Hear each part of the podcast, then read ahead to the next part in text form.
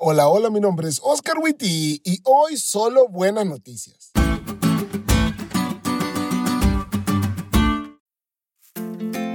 Feliz semana, amigos. Espero su sábado haya estado fenomenal. Ya que el sol se ocultó y estamos iniciando esta nueva semana, ¿qué les parece si comenzamos con la Biblia?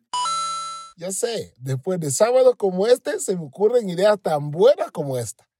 El versículo para memorizar de esta semana se encuentra en Hebreos 9:24 y dice, porque no entró Cristo en el santuario hecho de mano, figura del verdadero, sino en el cielo mismo para presentarse ahora por nosotros ante Dios. Solo buenas noticias. Quiero ponerlo un poquito en contexto porque desde el martes no hablamos. Esta semana fue una locura para Esther y para mí. Cambiamos de ciudad y este es el primer proceso de mudanza al que nos enfrentamos. Pero a pesar de las circunstancias y el dolor que implica dejar en otro lugar gente a la que queremos, estamos optimistas, agradecidos y alegres por la nueva etapa que estamos iniciando. Dice Esther que me mira demasiado feliz y realmente lo estoy.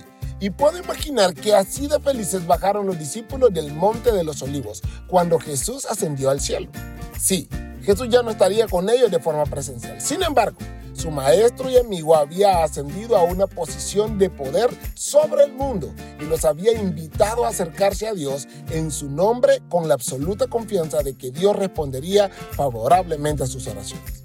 Es que la ascensión de Jesús al cielo era una muy buena noticia. Era importante para ellos y es importante para todos los cristianos aún en el 2022.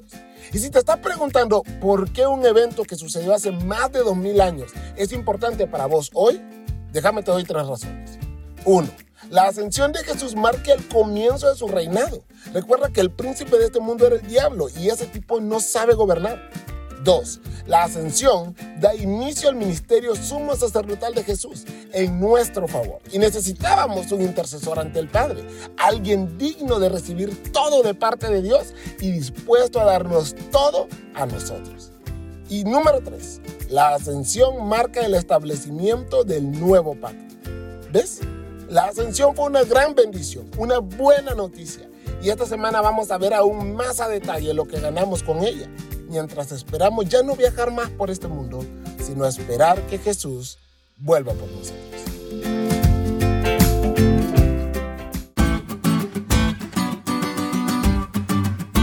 ¿Te diste cuenta lo cool que estuvo esta lección?